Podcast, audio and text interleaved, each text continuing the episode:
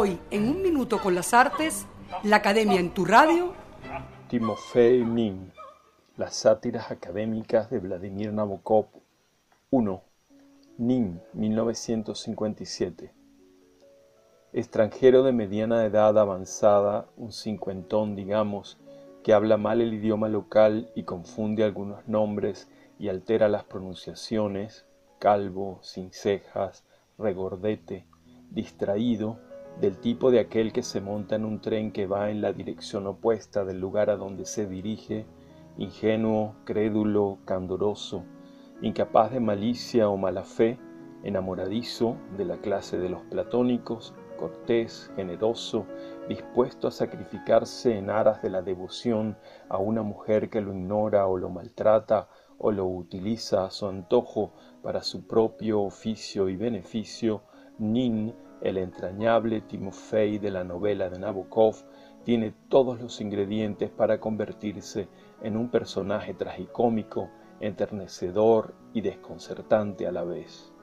Analizando su carácter, sus gestos, su prosodia, sus modales, sus ritos, sus manías, sus galanterías, sus ingenuidades, sus reflexiones, su sentimentalismo, podemos organizar un cierto patrón de lo cómico que encontraremos reiterado en muchos otros personajes que nos hacen reír, a veces con sonrisa melancólica y a veces con carcajada sutil.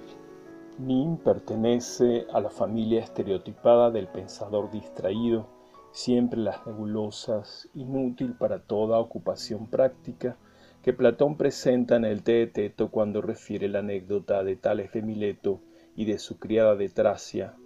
Por estar viendo las estrellas, Tales cae en un estanque en una charca y al instante la joven sirvienta se mata de la risa.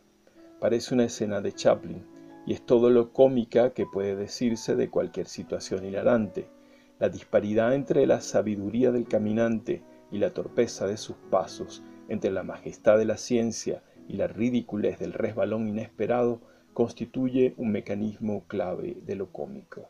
Nin, como otros personajes que dan risa, como el Innatus Rile de Toole o el profesor Teufels de Carlyle, comparten este rasgo en muchos aspectos de su condición física y espiritual.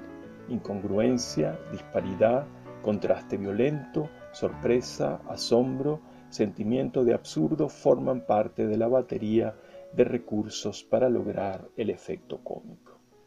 Los defectos físicos de cualquier tipo son otro elemento paradigmático del personaje que mueve a risa.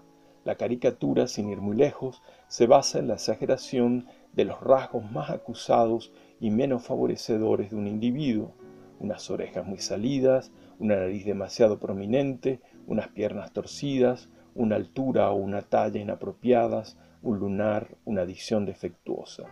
El propio Nin es descrito de pasada como un hombre robusto que sostiene su amplio tórax en unas piernas largas y flacas.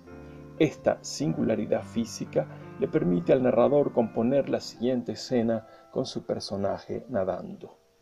Nadaba emitiendo un sonido rítmico, mitad gargarismo y mitad resoplido. Acompasadamente abría las piernas, distendiéndolas en las rodillas, y flexionaba y enderezaba los brazos como si fuera una rana gigante. Aquí, por supuesto, el grado de comicidad es bajo, acaso medio, pero no obstante no podemos dejar al menos de sonreír ante esta comparación.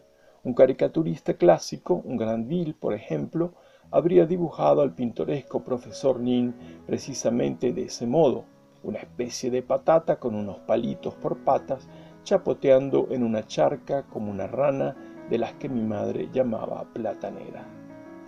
¿Les produce risa este sketch? Ojalá me pudieran responder.